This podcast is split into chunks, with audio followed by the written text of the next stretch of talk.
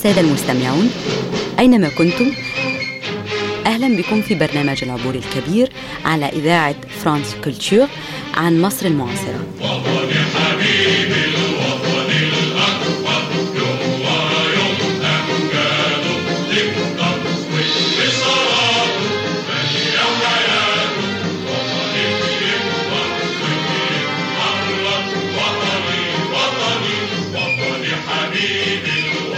Bonjour, bienvenue dans Retour d'Égypte, une grande traversée depuis le roi Farouk jusqu'au maréchal Sissi.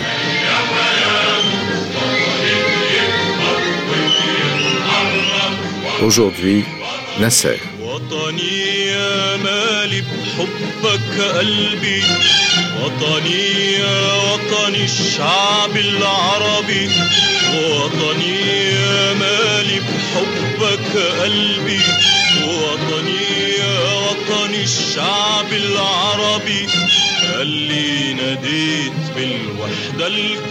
La grande traversée de l'Égypte, aujourd'hui la période nassérienne, avec deux invités qui n'ont qu'un seul nom, Mahmoud Hussein.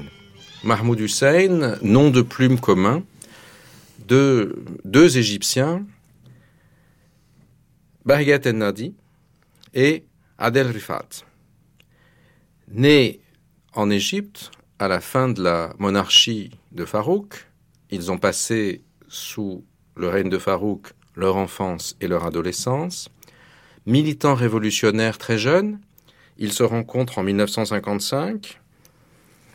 L'un a 17 ans, l'autre 18 ans. Ils auront une relation à la fois critique envers le pouvoir nassérien qui s'empare à ce moment-là des destinées de l'Égypte et en même temps seront enthousiasmés par l'indépendance et ce qu'ils espèrent être la marche vers le socialisme. La désillusion viendra vite, ils seront enfermés dans les camps de relégation du nasserisme, verront le nouveau régime à travers sa face d'ombre et finalement partiront pour la France en 1966 et publieront ce qui les rendra très célèbres, un livre que les gens de ma génération ont tous lu, La lutte des classes en Égypte, 1945-1966, aux éditions Maspero, et nous avions tous les deux petits volumes de la petite collection Maspero de ce livre, quand nous nous intéressions au Moyen-Orient lorsque je faisais mes études. Merci à l'un et à l'autre d'être venus. Merci de nous avoir invités. C'est un plaisir. Ahlan sahlan. Est-ce que nous pourrions revenir, pour commencer, sur votre expérience de cette Égypte de la fin du roi Farouk, cette Égypte dont nous avons parlé hier, dans la Grande Traversée, qui est celle de ce bouillonnement extraordinaire de cette Égypte partagée entre une modernité portée notamment par les minorités, par les groupes allogènes qui sont installés au Caire, à Alexandrie et partout ailleurs, également présentes dans la société indigène, et également par les tensions très fortes entre les différents partis politiques et entre les différentes classes sociales. Adel Rifat, vous êtes né à Alexandrie, que vous avez rapidement quitté pour le Caire, dans euh, une famille commerçante libérale de la bourgeoisie euh, juive égyptienne. Et euh, ensuite, vous resterez en Égypte, alors que la plupart des juifs et votre famille, notamment après l'expédition tripartite contre le canal de Suez en 1956, quittent le pays, vous deviendrez musulman et vous ferez votre vie d'Égyptien. Bahiyat el-Nadi, vous-même, vous êtes né dans une famille de confession musulmane du delta du Nil. Votre père est un intellectuel wafdiste du grand parti euh, libéral et euh, laïque dans une certaine mesure. Vous êtes un rat de bibliothèque dans votre enfance. L'un et l'autre, vous allez vous engager assez rapidement à travers euh, des itinéraires différents. Bargat Anadi, vous êtes d'abord tenté par les frères musulmans puis vous les, vous les abandonnerez, vous allez vous engager dans un certain nombre de mouvements de l'extrême gauche intellectuelle et militante, puisque vous serez confronté à la répression. Alors commençons pour, euh, si vous voulez bien, par, euh, par vous, euh, Adel Rifat. Est-ce que vous pouvez nous faire revivre cette, cette époque qui a été celle de votre enfance et de votre jeunesse et qui vous amène jusqu'au militantisme et à votre rencontre avec euh, Bargat El Nadi en 1955 C'est d'abord une période où il faut pouvoir se resituer parce qu'elle est très différente de celle qu'on vit aujourd'hui d'un point de vue très important, à savoir que les gens, euh, dans les grandes villes en tout cas, dans l'espace public, ne se définissaient pas par leur religion. Euh, en Égypte, euh, c'était euh, un, climat profondément laïcisé où euh, musulmans et coptes euh,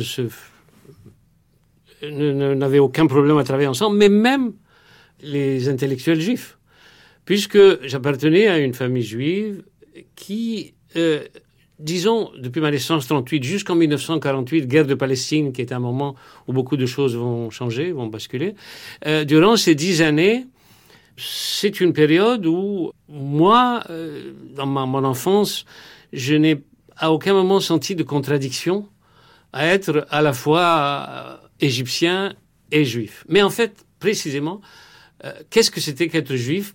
Pas grand-chose pour moi, parce que la famille était libérale, euh, où il n'y avait aucun, aucune pratique euh, religieuse. Je me souviens absolument pas qu'on m'ait jamais inculqué quoi que ce soit euh, de, de, particulier. Je n'allais pas à la synagogue, etc. Et plus encore, et c'est ça qui définit un peu la grande tolérance de cette période, euh, j'étais, pendant toutes les premières années de ma vie, confié à une nourrice musulmane. Puisque mon père voyageait beaucoup, ma mère était souvent soit avec lui, soit elle sortait, soit. Donc là, vraiment, mes premières années ont été entourées d'une tendresse, d'une affection profondément euh, musulmane. Et évidemment, ça a beaucoup compté ensuite dans les choix que j'ai faits. C'est vrai que 48 va créer un choc, puisque la guerre de Palestine amène les gens à dire euh, euh, ah les juifs, ah les autres. Et, donc euh, je, me retrouve avec un, un, dilemme étrange, très abstrait, mais quand j'entends des conversations, ils disent ah mais les autres sont allés, ils sont venus, enfin bon. Mais qui les autres Qui sont Là, c'était vraiment les, moments où j'ai commencé à me dire mais de, quoi s'agit-il quoi? Et encore une fois, c'était pas c'était pas religieux, c'était voilà, c'était la, la, dimension nationaliste des choses quoi. Contrairement à Bagat par exemple, qui lui fait le, cursus plus normal euh, de chaque famille où on, a un choix à faire entre Wafd, frères musulmans et communistes. Il se trouve que dans ma famille, pour des raisons obscures, euh, la plupart des, oncles étaient communistes. Et il faut voir que c'est vrai, à partir de 1943, il y a euh, une première génération de communistes égyptiens qui euh, commencent à, à s'organiser. Pas tellement parce qu'ils avaient des liens profonds avec le peuple égyptien, mais à travers l'idée antifasciste que après Stalingrad, le, moment était venu d'introduire cette idée de, l'idée du communisme en Égypte, mais de manière assez abstraite et assez intellectuelle, quoi, finalement. Mais enfin, ça laissait dans mon esprit une violente sympathie pour tout ce qui était euh, communisme, Union soviétique, etc.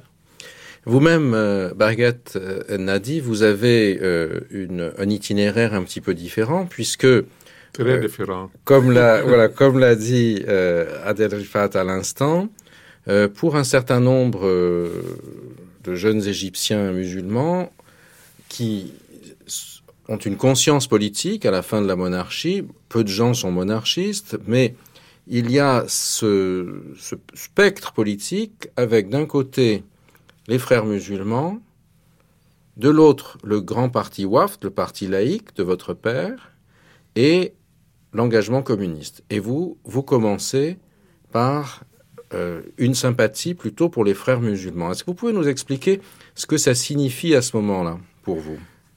Euh, je vais essayer. Mais je veux dire qu'au au départ, il y avait le mouvement nationaliste. C'est-à-dire, on, on ne peut pas dire qu'il y avait le choix entre les frères musulmans et les communistes ou l'OAF d'être seulement comme ça. Il y avait en général le mouvement nationaliste. Je suis né dans un village.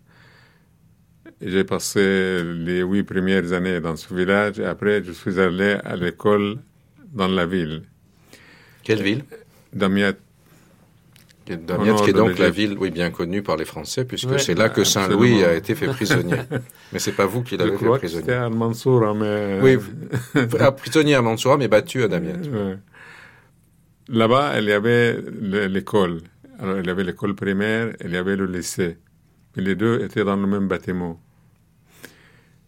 Et j'ai commencé par euh, aller à l'école primaire et j'ai vu les lycéens qui manifestaient contre l'oc- l'occupation britannique.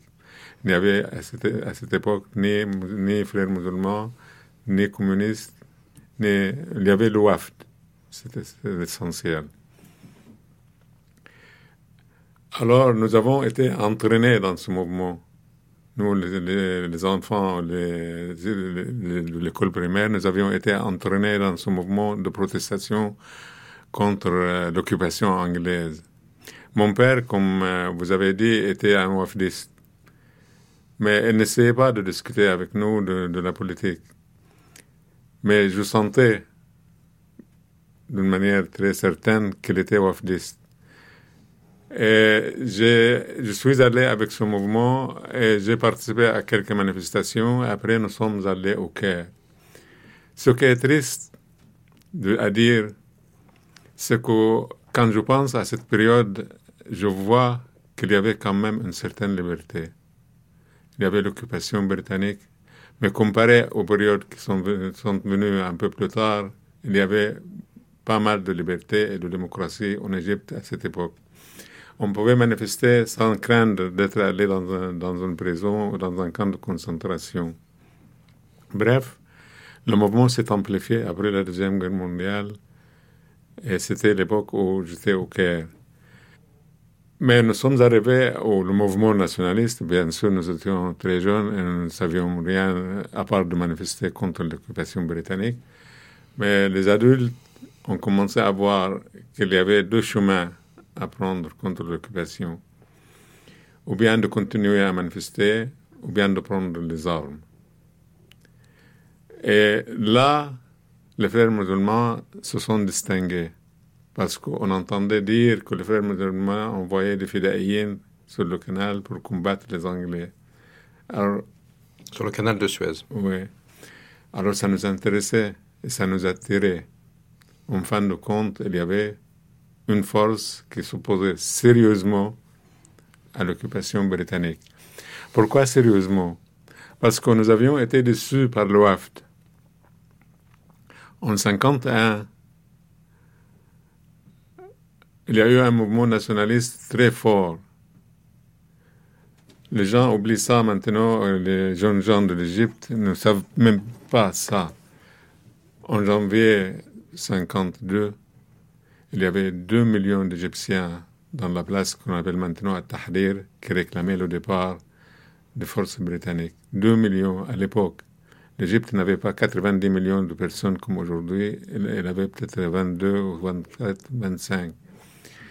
Et nous sommes allés, il y avait le ministère des Affaires étrangères dans une villa là-bas. Et nous sommes allés devant cette villa où nous avons demandé au ministre des Affaires étrangères qui s'appelait Mohamed Salah de se montrer. Et il se montrait. Et nous avons exigé de lui d'annuler le pacte entre l'Égypte et l'Angleterre qu'on appelait le pacte de 36. Lui, il a refusé, carrément. Il n'a pas voulu accepter cette demande, ce qui a affaibli beaucoup la position de l'OAF auprès des masses. À cette époque, il y a eu les frères musulmans, parce qu'après ces manifestations, les frères musulmans ont commencé à envoyer des fidaïens sur le canal de Suez pour combattre les forces anglaises.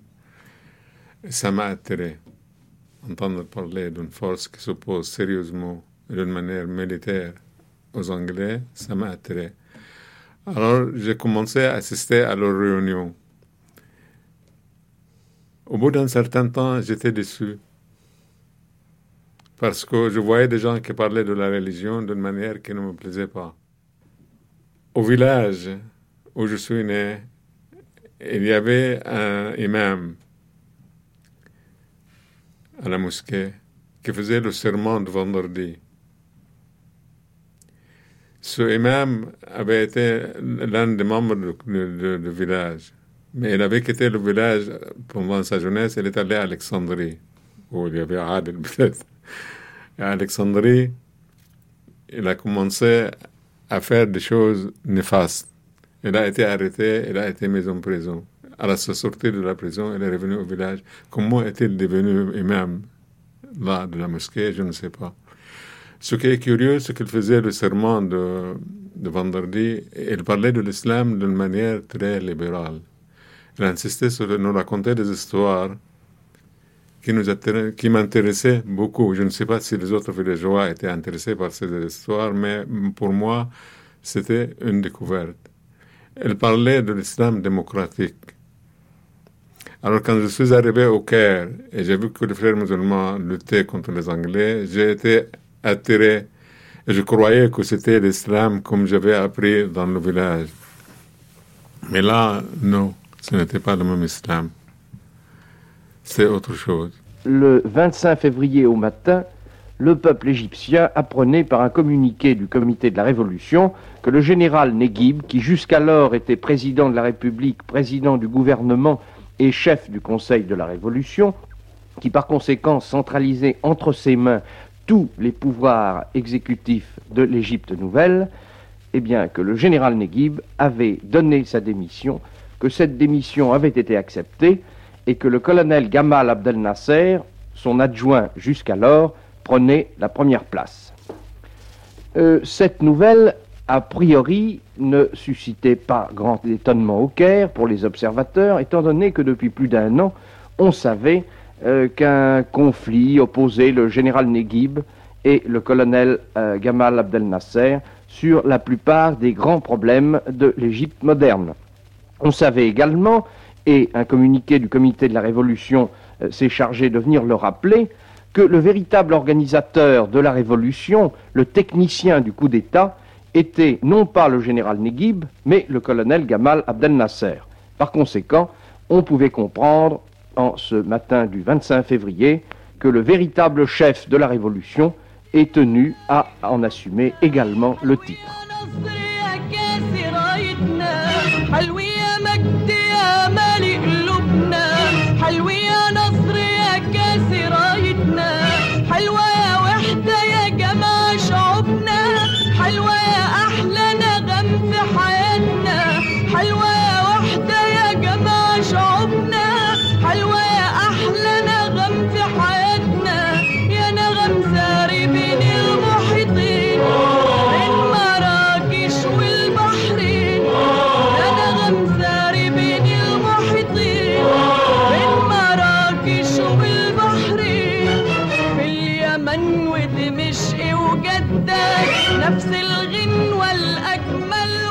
Et donc euh, arrive euh, à ce moment-là, au terme de, cette, euh, de ce bouillonnement démocratique et politique, donc ce que certains appellent la révolution, ce que d'autres appellent le coup d'État, des officiers libres, dont rétrospectivement on ne retient que le nom de Nasser, mais il n'a réellement pris le pouvoir qu'un peu plus tard. C'est d'abord le général Neguib qui était la figure de proue du mouvement qui a fait, qui a fait partir Farouk.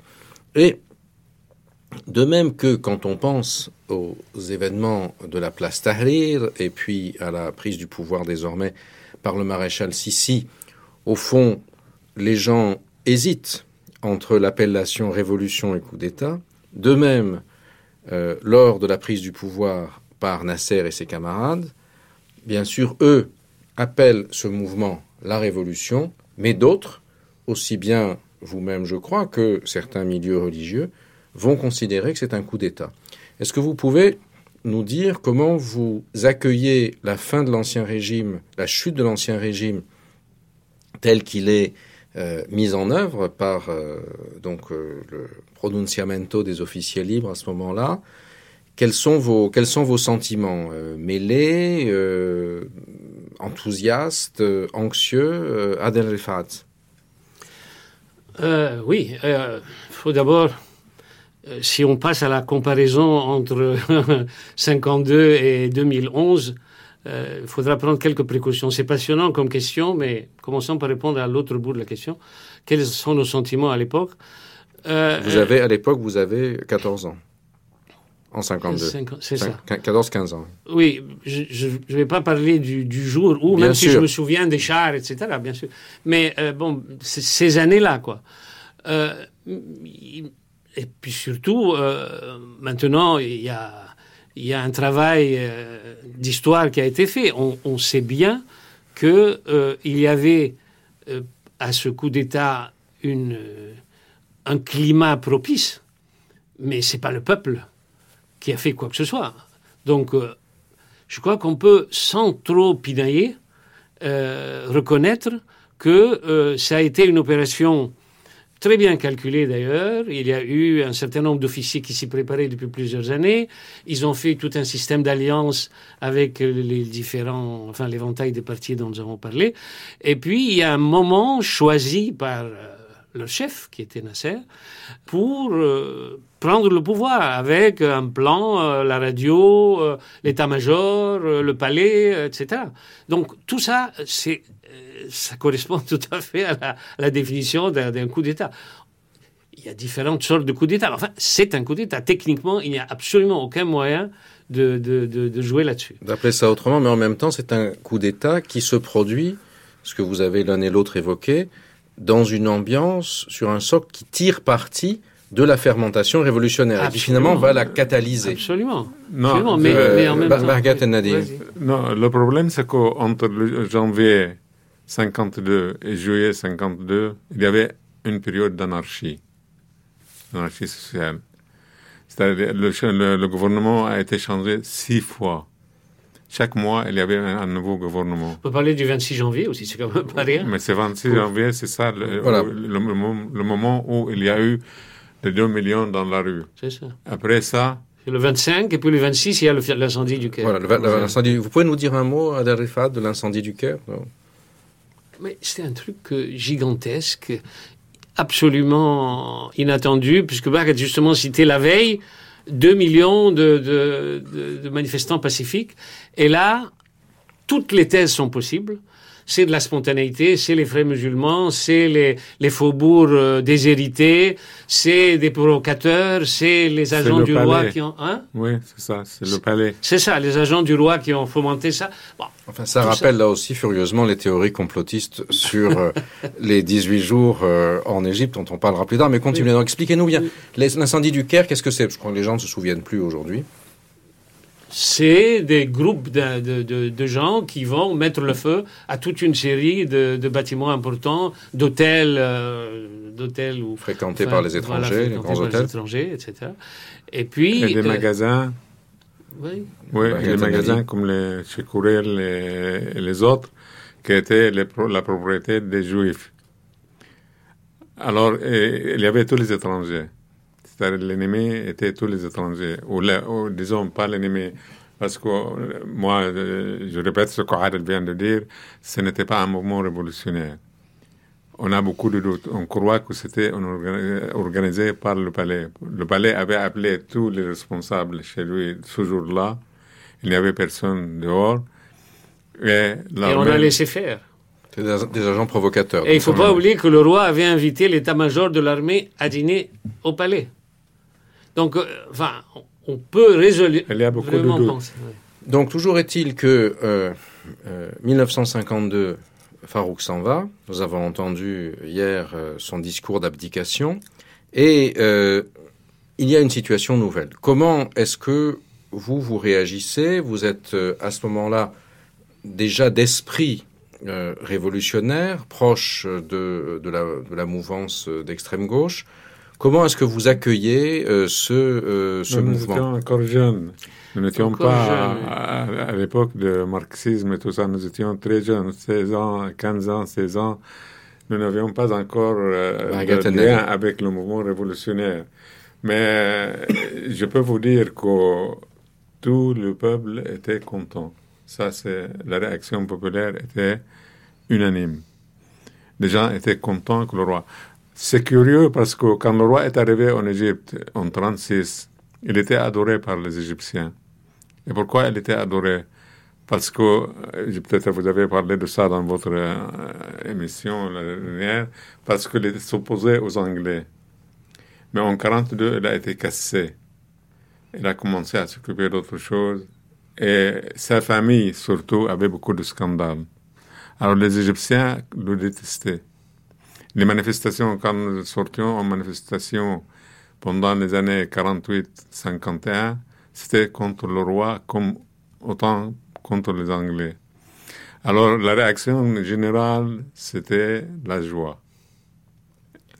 Alors cette joie dure combien de temps? Puisque là encore, sans vouloir faire des parallèles abusifs, entre ce qui se passe entre 1952 et 1954-55 d'un côté, et ce qui se passe euh, là, ce qui vient de se passer entre euh, 2011 et 2014, on voit qu'il y a d'abord un, un immense sentiment de libération populaire, et puis petit à petit, on voit des forces militaires dans les deux cas, avec l'intervention des frères musulmans aussi, dans chacun des deux cas, même s'il est un peu différente, qui reprennent ce pouvoir, qui vont fermer l'espace de la liberté et construire un régime autoritaire, un- une société militaire, comme l'avait appelé euh, l'un de vos collègues, Anwar Abdelmalek. Oui. Alors, Adel Rifat, Oui, sur, Alors- sur cette période, pour revenir plaît. oui.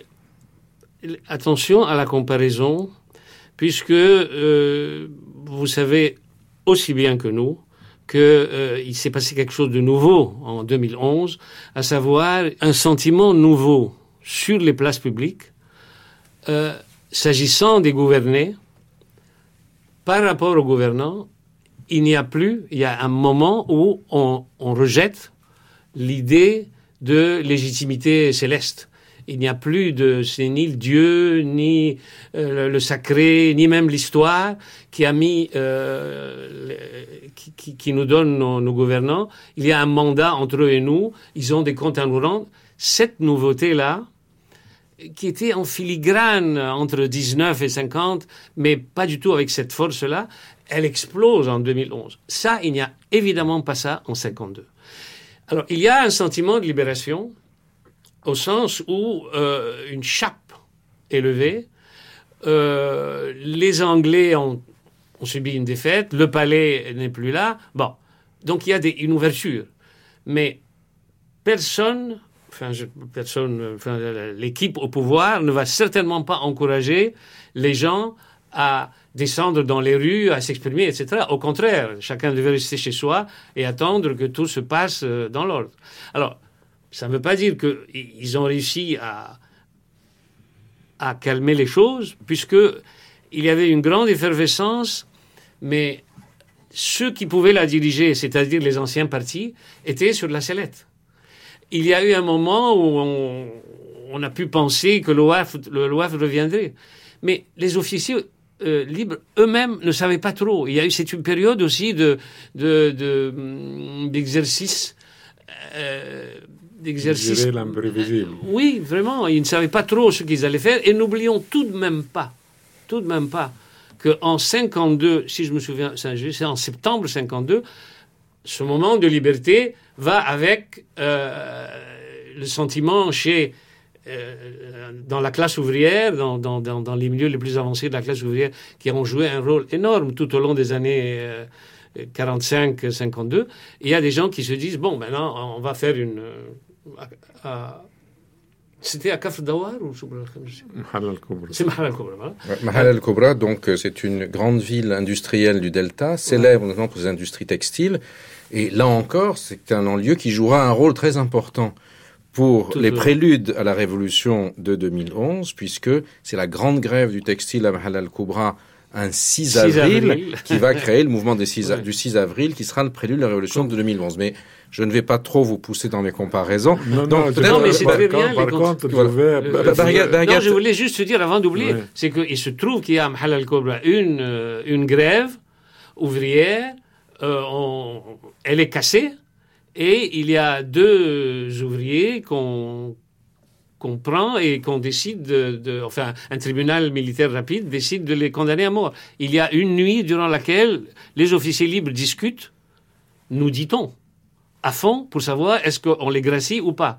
On dit que Nasser était pour la grâce, mais il n'a pas eu la majorité et on a exécuté les deux ouvriers. Nous sommes en septembre.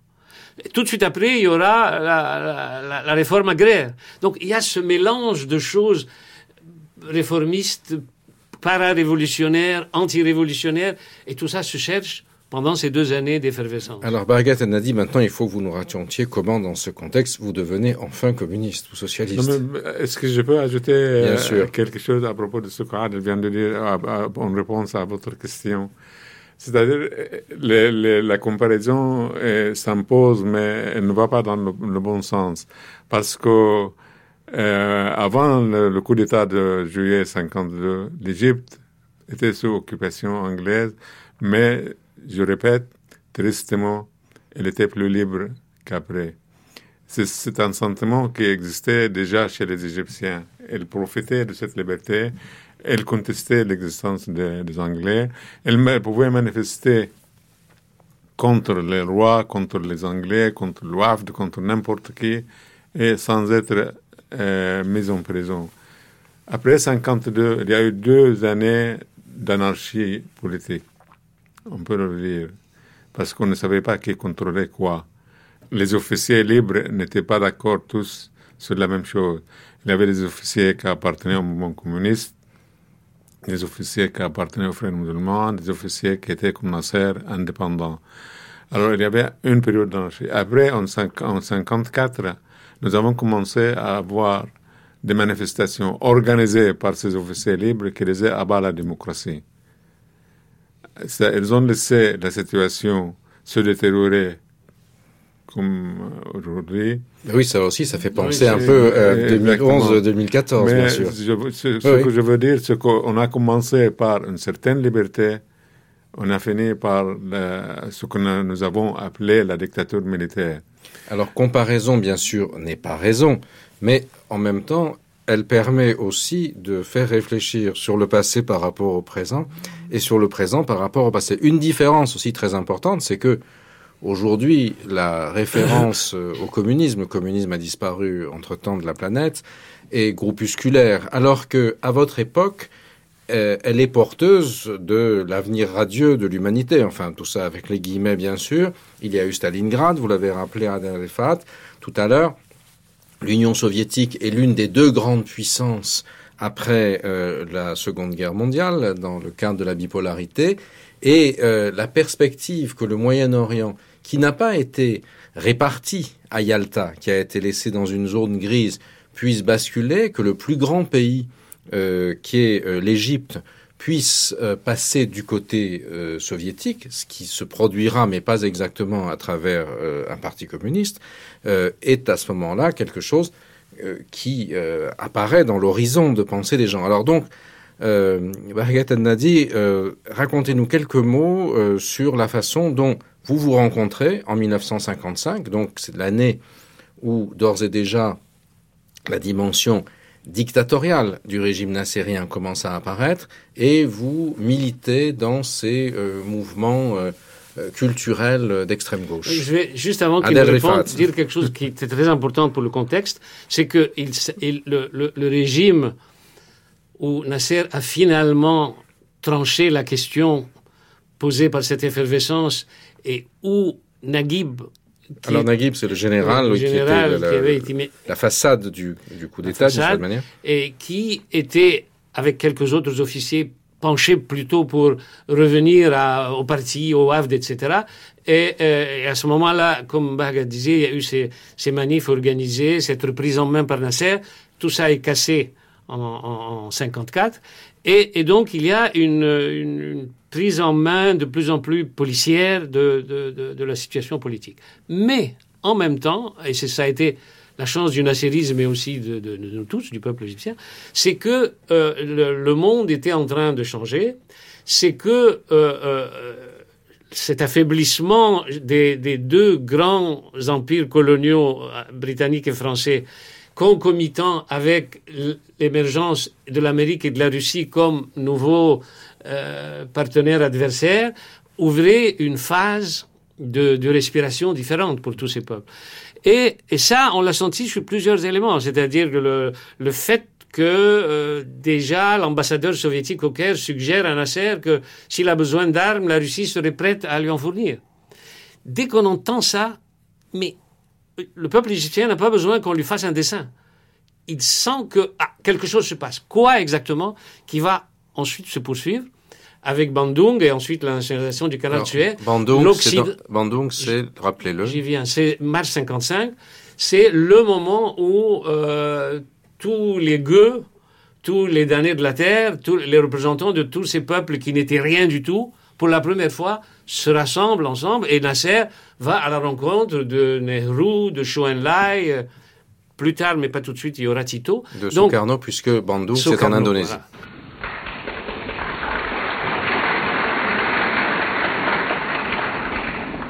I am proud Je suis fier que mon pays soit votre hôte. It is a new departure in the history of the C'est un world nouveau départ dans l'histoire du monde. leaders of Asian and Que African les leaders des peoples can meet peuples asiatiques et africains in their puissent own se réunir dans leur propre pays to discuss pour discuter de sujets communs.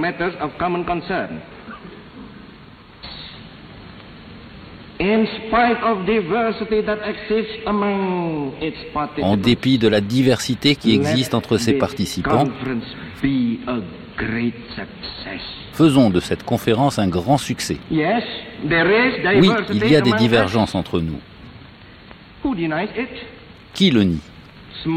Petites et grandes nations sont représentées ici avec des gens de presque toutes les religions. De presque tous les régimes politiques. encounter here. And practically every economic doctrine has its representative in this hall. et pratiquement toutes les doctrines économiques. But again, what harm is in diversity? Mais encore, quel mal y a-t-il dans la diversité quand il y a unité? This Et cette conference conférence is n'est not pas là to pour oppose s'opposer, si c'est une conférence de la conference of fraternité c'est cette prise de conscience incroyable qu'on n'est pas seul. Parce qu'il faut bien voir qu'à l'époque, une colonie, ben, elle était seule face à un monstre qui était le, capitale- colonisateur. Donc, tout ça se passe et les Égyptiens découvrent que non seulement on n'est plus seul, on est ensemble avec euh, les autres peuples d'Afrique et d'Asie, mais surtout, il y a cette intervention de l'Union soviétique qui fait qu'on n'est plus seul face à l'Occident, face à l'Europe, face à... la- Et ça, c'est gigantesque. Il faut euh, voir ce moment-là et on sent que Nasser est en train d'enfourcher cette vague-là.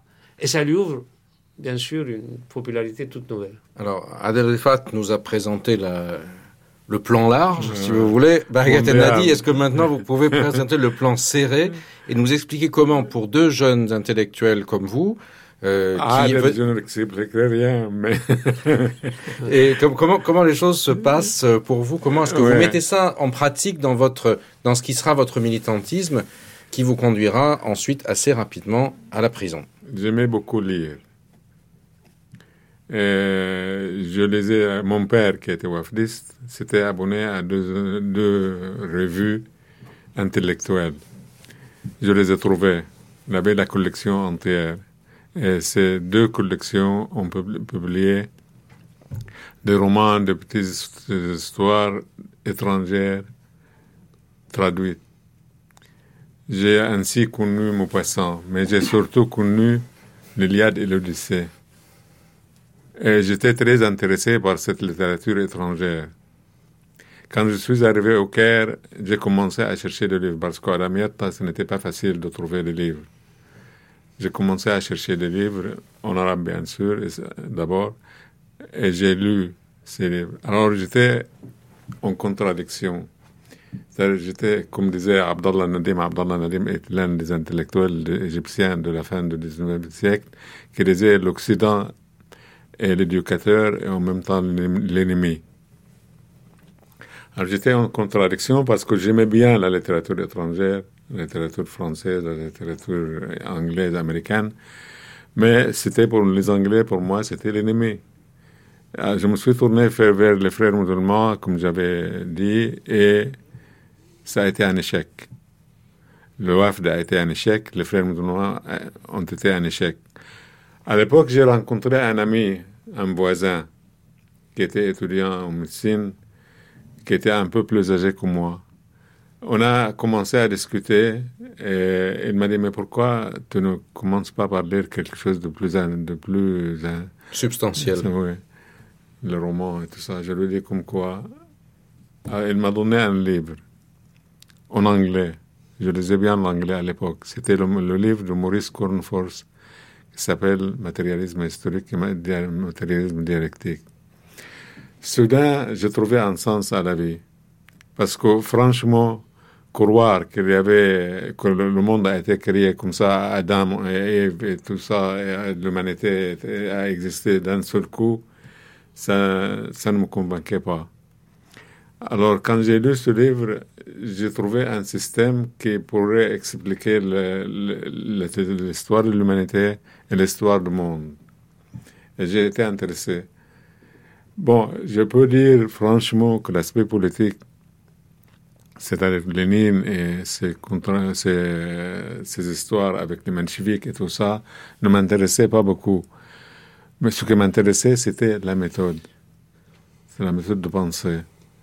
J'ai été attiré par ça, surtout que j'avais beaucoup lu dans la de littérature anglaise, américaine et française, et j'ai été séduit. Et vous, euh, Adel Rifat, votre euh, la découverte de la conscience, comme on pourrait dire, euh, ça se produit comment à ce moment-là? Votre engagement dans ce... En fait, c'est un, un mouvement communiste parallèle. C'est pas dans, dans le parti que vous avez... Oui, alors, on vous a peut-être déjà dit, ou on vous le redira, mais il n'y a, a jamais eu un seul parti en Égypte. Ça, ça fait encore partie de la, de la- du génie égyptien, c'est éclaté dans tous les sens. Il y a toujours eu Il y un mouvement d'innombrables innombrables groupuscules Oui, des communistes en guerre les uns contre les des autres. oui. groupuscules, plus ou moins ouvriéristes, plus ou moins intellectualistes, plus ou moins. Euh, finalement, c'est une série de rencontres personnelles euh, qui m'ont emmené euh, très naturellement. D'ailleurs, je, je peux le dire, c'est plus amusant à raconter. Euh, J'étais au lycée français du Caire, toujours cet, cet aspect de, de, de- de laïque de la situation, euh, où euh, j'ai fait, j'ai rencontré celle qui allait devenir ma femme pour un petit moment, qui était une très jolie jeune femme euh, qui était aussi au lycée et dont la famille euh, était communiste ou communisante, disons. Et donc, euh, bon, j'ai. C'est par là- c'est l'amour qui vous a mené au communisme, en en fait. mais, mais je voudrais insister sur ce point Euh, Parce que j'ai parlé de, marxisme comme une manière de voir le monde. Euh, Je n'ai pas parlé de, marxisme comme une manière de changer le monde. Alors, en fin de compte, nous étions euh, tous, et même ceux qui appartenaient aux autres organisations, euh, séduits par cet aspect, l'aspect de comprendre le monde. Mais il y avait très peu de rapport entre ces gens-là et la, et la réalité politique ou la réalité sociale. Égyptienne. Oui. Et quand nous étions mis en prison, par exemple, nous étions en 90% ou 80% des intellectuels, des étudiants, des professeurs, des gens de l'université. Mais il n'y avait pas beaucoup de paysans ni, ni d'ouvriers. C'est pour ça d'ailleurs que dans le cadre de votre Ah, ben, émission, il faut bien faire une différence entre les choses telles qu'on les voyait dans le cas du mouvement communiste, avec euh, une certaine manière euh, de les concevoir, et la réalité telle que Nasser l'a l'a transformée et, et que, et sur laquelle nous faisons une analyse qui vient avec le temps. hein. On ne voyait pas tout ça à, à l'époque.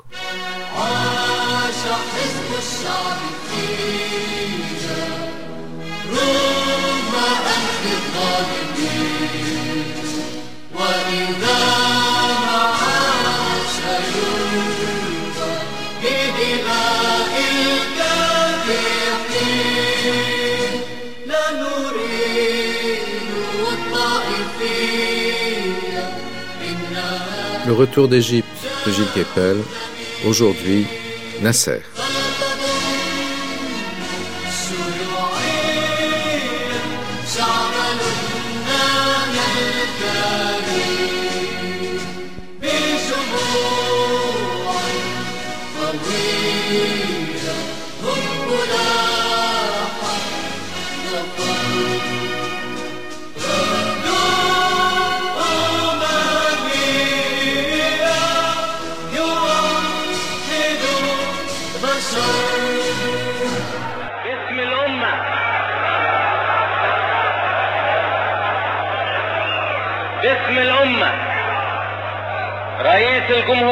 Au nom de la nation, le président de la République, مادة واحد تؤمم الشركة العالمية لقناة السويس البحرية شركة مساهمة مصرية article 1er.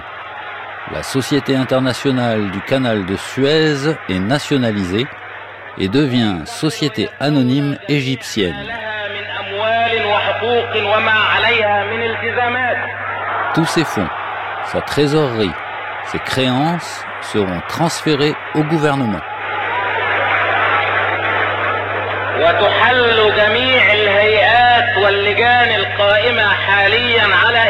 Tous les organismes et comités en charge de sa gouvernance sont dissous.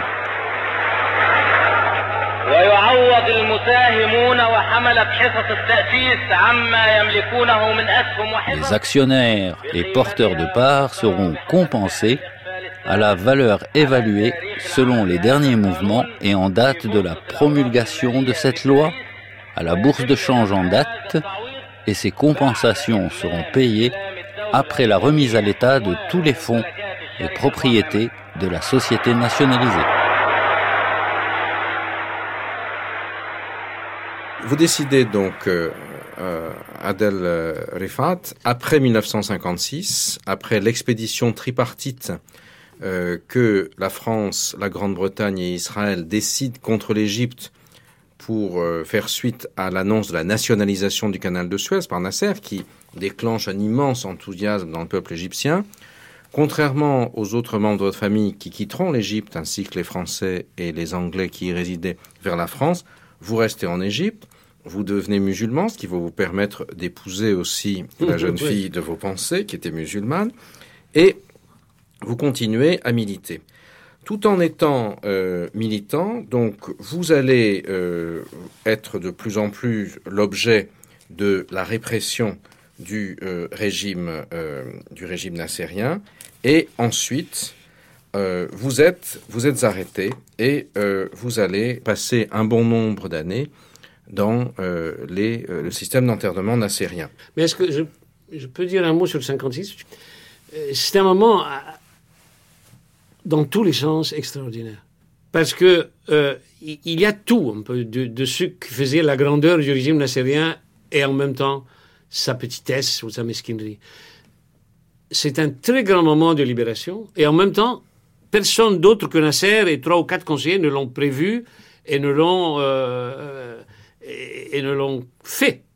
C'est Nasser qui, dans son discours, refait un historique de tous ces démêlés avec l'Occident qui ne voulait pas l'aider à, à, à- à financer le, le, le, le- haut barrage qu'il voulait faire, et qui dit, bon, eh bien, on prendra l'argent du canal. En ce moment où je vous parle, euh, mes hommes sont- ont, ont levé les scellés, sont entrés dans la compagnie du canal, la compagnie du canal est à nous, elle devient égyptienne. Elle était auparavant franco-britannique. franco-britannique. Mais en plus, il faut savoir que l'histoire de la compagnie, c'est l'histoire de toutes les servitudes, de, tout le, enfin, de, du joug occidental, de la dette qui a étouffé l'Égypte pendant des décennies. Bon, c'est tout ça qui est symboliquement levé par une décision de Nasser.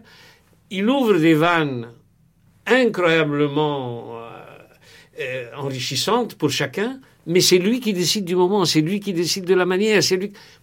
C'est ça. Le, et là, vraiment, on a le nasserisme et cette manière de créer euh, un pouvoir qui répond à certaines attentes, à certaines espérances du peuple égyptien, mais en même temps toujours venant d'en haut et sans permettre à la société elle-même de s'y exprimer et d'y trouver ses propres manières de- Oui, de c'est-à-dire. demander euh, ce qu'elle voulait elle. Il faut dire que nous, nous avons commencé notre lutte par des, euh, des problèmes très concrets. Nous étions des étudiants. À l'époque euh, britannique, sous l'occupation britannique, on pouvait choisir nos, nos- nos candidats. Mais quand Nasser est arrivé au pouvoir, il a commencé à installer son régime. Il a imposé que les candidats passent d'abord par la police secrète. Les candidats aux élections estudiantines. élections. Et si la police dit non, c'est fini, terminé. Elle n'avait pas encore gagné la bataille. Il y avait une résistance. Mais c'est 56, l'annonce qu'il allait nationaliser le canal de Suez, qui a tout changé. Parce que ça répondait à un besoin presque organique du peuple égyptien. C'était ça l'essentiel. C'est à partir de ce moment-là que nous avons commencé à avoir ce qu'on appelle maintenant Nasser. Et donc, dans ce cadre-là, après 1956, vous-même, vous continuez à militer dans un groupe qui est à la fois d'accord. Militer, c'est un grand mot. hein. Oui, enfin. C'est-à-dire à bien- discuter, à Voilà. organiser. Enfin, des- Aller voir quelques ouvriers. enfin, bon, enfin. Et donc, euh, néanmoins, vous êtes à la fois pris dans euh, l'admiration générale du peuple égyptien pour 1956, c'est-à-dire pour la récupération du canal, et en même temps, vous avez une pensée qui reste dissidente, et euh, c'est cela qui va faire que le 31 décembre 1958, vous êtes raflé. C'est essentiellement ça. C'est-à-dire de 56 jusqu'à 59, notre problème essentiel, comme nous étions des étudiants, était la démocratie au sein de l'université. Et nous étions pour ça. On a essayé de faire tout pour revenir un peu en arrière et avoir un peu de liberté pour les- étudiants. Mais nous n'avons pas réussi. Le peuple avait été subjugué par la nationalisation du canal de Suez. Et nous sommes restés décidants sur ce point. Nous n'étions pas contre Nasser, nous étions contre sa manière de gouverner l'Égypte. Nous n'étions pas contre la nationalisation du canal de Suez. Nous étions pour que les étudiants et les ouvriers et les, militants aient le pouvoir de s'exprimer. Donc, la grande rafle, vous êtes le premier raflé, euh, Adel Rifat, dans la nuit du 31 décembre 58 au 1er janvier 1959. La vôtre, Barigat Nadi, suivra un peu plus tard.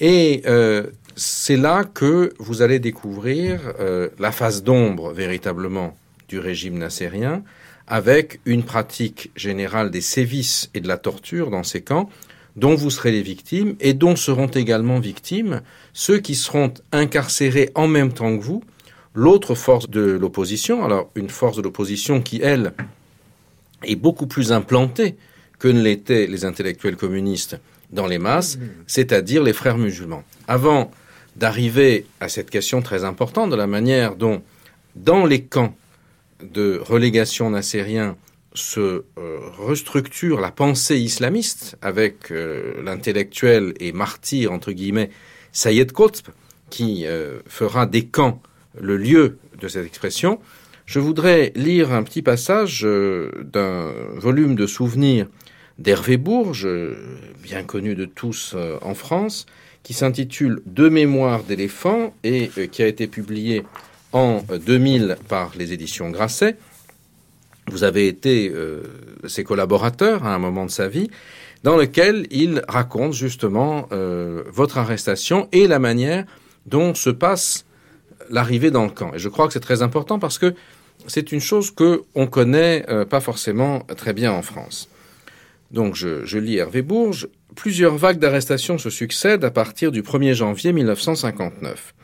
Vers la fin de cette même année, tout ce que l'Égypte compte d'étudiants, d'intellectuels, de journalistes, connus pour s'opposer à la dérive dictatoriale du régime, se voit embarquer pour une destination inconnue, entre guillemets. En fait, plusieurs destinations très précises, différents camps d'internement, où les groupes de prisonniers se retrouvent pour des périodes variables, soumises à des régimes de détention plus ou moins durs. Barigat et Nadi Adel Rifat ne sont pas arrêtés en même temps. Ils se perdent alors de vue pendant deux ans pour se retrouver en 1960 dans le camp où sont infligés les traitements les plus durs. La tradition du lieu est d'offrir aux nouveaux arrivants un accueil, entre guillemets, soigné. Ils sont forcés de courir, nus, entre deux haies de geôliers armés de gourdins. Certains d'entre eux, couchés sur le dos, sont ensuite plus particulièrement frappés sur la plante des pieds. Dès le lendemain de cette réception, entre guillemets, ils sont tous conduits au pied d'une montagne proche où, sous un régime de travaux forcés, ils sont tenus de fournir plusieurs sacs de pierres qu'ils ont préalablement réduites au marteau en petits morceaux. Bargat est déjà dans la place depuis plusieurs mois lorsque Adel y est transféré à son tour. Leurs retrouvailles ne sont pas banales. Elles ont lieu sur le chemin découvert de quelques centaines de mètres qui conduit des baraques où les prisonniers sont confinés la nuit, au flanc de la montagne où, le jour venu, ils vont casser des pierres. Ce chemin est jonché de toutes sortes d'objets tranchants, pierres pointues, éclats de verre, clous, sur lesquels les prisonniers marchent évidemment pieds nus. La veille, durant la cérémonie de réception entre guillemets, Adèle, qui faisait partie des nouveaux arrivants, a eu les pieds littéralement charcutés. Sans pansement, les blessures encore ouvertes, il est incapable de marcher dans ces conditions. Au bout de quelques pas titubants, la douleur est trop forte, il perd pied et s'effondre. Les coups de bâton s'abattent sur son dos, il ne sait plus. C'est alors qu'il se sent puissamment soulevé par les hanches, hissé et calé sur deux épaules protectrices. Un autre corps marche pour lui et reçoit les coups à sa place. Il a retrouvé Bargat. C'est une scène évidemment magnifique. Je vous regardais discrètement pendant que j'étais en train de la lire et j'ai bien senti que, à l'évocation de ces scènes très fortes, euh, vous les viviez encore comme si vous étiez à ce moment-là. Euh, et on voit bien, je trouve, à travers euh, la façon dont euh, Hervé Bourges remet cette scène en scène avec euh, cette plume très très précise, euh, comment euh, se construit euh, l'ambigu- l'ambivalence du nasserisme. D'un côté, l'enthousiasme pour les masses, la libération, le bouleversement social, car même si c'est un coup d'État au départ, il y a une sorte de révolution sociale qui s'effectue. Le régime nassérien, puisque les anciennes couches dirigeantes sont expropriées, séquestrées dans des conditions euh, souvent rocambolesques qui seront ensuite remises en cause. Il y a une fuite massive des cerveaux aussi de l'Égypte et des, cla- des classes dirigeantes qui rétrospectivement apparaîtra aussi comme une perte de substance pour l'Égypte par une grande partie des élites fuient et évidemment euh, ça n'est pas euh, quelque chose qui va servir le pays d'un côté et de l'autre cette dimension de euh, très grande violence et de répression qui s'installe. Or cette répression c'est aussi ce qui va petit à petit euh, gagner l'image rétrospective que l'on se fait de la période nassérienne. Vous l'avez mentionné tout à l'heure, il y a dans les camps euh, vous-même les intellectuels de gauche, les intellectuels communistes et euh, quelqu'un que un, un grand écrivain égyptien que nous avons à qui nous avons déjà donné la parole dans cette émission et qui la reprendra également, Sonallah Ibrahim, se retrouve votre voisin euh, de cellule à quelques à quelques quelques cellules de couloir de distance. Mais il y a également dans les camps à ce moment-là, non seulement euh, les communistes, les intellectuels de gauche, mais aussi les frères musulmans. Et qui nous avait précédé. Excuse-moi. Excuse oui, alors, euh, Nadi, allez-y. Non, c'est-à-dire qu'il y a eu en 54 une tentative d'assassinat de Nasser. Alors, un attentat à la place Menchier à Alexandrie, Oui, donc oui. où un carrossier, Mahmoud Abdellatif, tire un coup de revolver sur Nasser. Il est membre des frères musulmans. Les Nassériens l'accuseront d'être euh, un, euh, euh, un ennemi de la révolution. D'autres ensuite diront que c'est une provocation du régime pour abattre les frères. Aujourd'hui, ça n'est pas encore complètement tiré au clair et chacun défend son- sa vision, mais effectivement, Bargat Nadi, il y a une répression extrêmement violente en 54. Comment vous réagissez à cette, à cette répression contre les frères vous-même à ce moment-là? Vous les considérez comme des réactionnaires qu'ils méritent ou au contraire vous vous solidarisez contre la dictature? Bien sûr, nous les considérions comme euh, réactionnaires. Et nous étions contre eux. Nous n'étions pas convaincus que celui-ci qui a essayé vraiment d'assassiner Nasser. Nous avons été habitués pendant deux ans à ce que les officiers libres, c'est-à-dire inventent tout pour euh, justifier ce qu'ils font. Mais le problème n'est pas là. Le problème, c'est que nous, nous étions des, marxistes contre les frères musulmans, mais nous étions pour la liberté et la légalité et le, le rôle de, la loi. Et on disait euh, à nos, à nos- à nos camarades que s'il y a des membres des frères musulmans qui ont commis des actes criminels, ils devraient être jugés et jugés devant des tribunaux. Si, si, si- s'ils sont condamnés, d'accord, mais s'ils ne sont pas condamnés, ils devraient être libérés. Mais les mettre en prison parce que nous avons des soupçons qu'ils organisent quelque chose, ça, ce n'est pas euh, justifié. Et eux, bien sûr, nos camarades ne, ne comprenaient pas notre point de vue parce qu'ils disaient que les frères musulmans étaient une force réactionnaire de toute façon, qu'il faudrait la réprimer. Et- Ça, c'était une divergence entre groupuscules. Et donc ça c'est quelque chose qui évidemment joue un rôle extrêmement important puisque non seulement il y a la répression, mais un certain nombre de dirigeants des frères sont pendus, deviennent les figures emblématiques du, du mal. Euh, Abdelkader Aouda par exemple, qui est pendu euh, juste après 1954, les figures emblématiques du mal. D'autres partent en exil dans euh, les monarchies de la péninsule arabique où ils construiront grâce à l'argent du pétrole une opposition structurés au, nasserisme et fourniront aussi des cadres, parce qu'ils sont généralement plus éduqués, étant passés par l'université ou le lycée en Égypte, que euh, les, euh, cheikhs de la péninsule, où à ce moment-là l'éducation moderne est très peu développée. Et enfin, le, le cœur, d'une certaine manière, de la transformation s'effectue dans les camps. Dans ces camps vous vous trouvez également, même si vous êtes dans des baraquements séparés, vous nous en parlerez un peu plus en détail tout à l'heure, dans lequel justement la, figure, la métaphore du camp d'internement va devenir dans le discours frériste l'image par excellence de la société nassérienne. La société de la répression, la société où, à travers les mots du principal penseur des frères, Sayyid Qutb, à ce moment-là, un, un éducateur passé par euh, l'Amérique, euh, puis un critique littéraire, qui se trouve enfermé dans les camps et qui va remplacer d'une certaine manière dans l'imaginaire islamiste la figure tutélaire du fondateur des frères Hassan el-Banna, assassiné en 1949 par la police politique. Donc dans les mots de Sayyid Qutb, le camp, c'est le symbole de l'horreur absolue, c'est aussi le signe que le, le régime nassérien n'est plus musulman.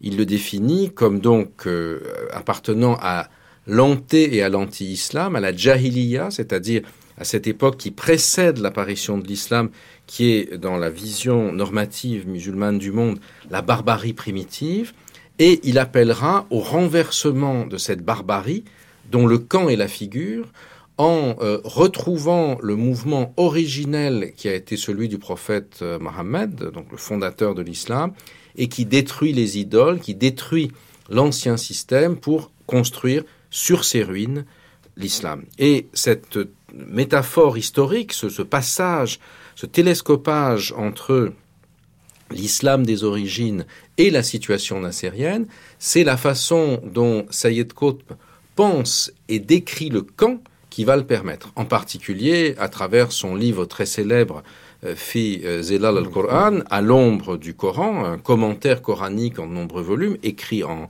en camp, et son manifeste, son que faire d'une certaine manière, le que faire de la mouvance islamiste, qui s'appelle Ma'alem Fet Tariq, signe de piste, et qui deviendra d'une certaine manière le, le bréviaire ou le, que faire de toute cette mouvance islamiste des années euh, 1960 et euh, jusqu'à très récemment. Et donc là, vous êtes d'une certaine manière aux premières loges, vous-même, de ce, cette transformation historique majeure qui va permettre aux islamistes qui avaient été écrasés sous Nasser de se préparer à renaître par la suite. Mais bien évidemment, vous ne pouvez pas savoir que au moment où vous êtes là dans les camps, dans les baraquements d'à côté, est en train de se mettre en place ce bouleversement qui va euh, transformer le monde musulman et transformer le monde aussi, puisque on peut considérer que tout ce qui se produit par la suite, de Ben Laden à l'armée islamique en Irak, d'une certaine manière, est l'enfant, parfois l'enfant dénaturé, de, euh, de Sayed Qutb, de ce qui se produit à ce moment-là.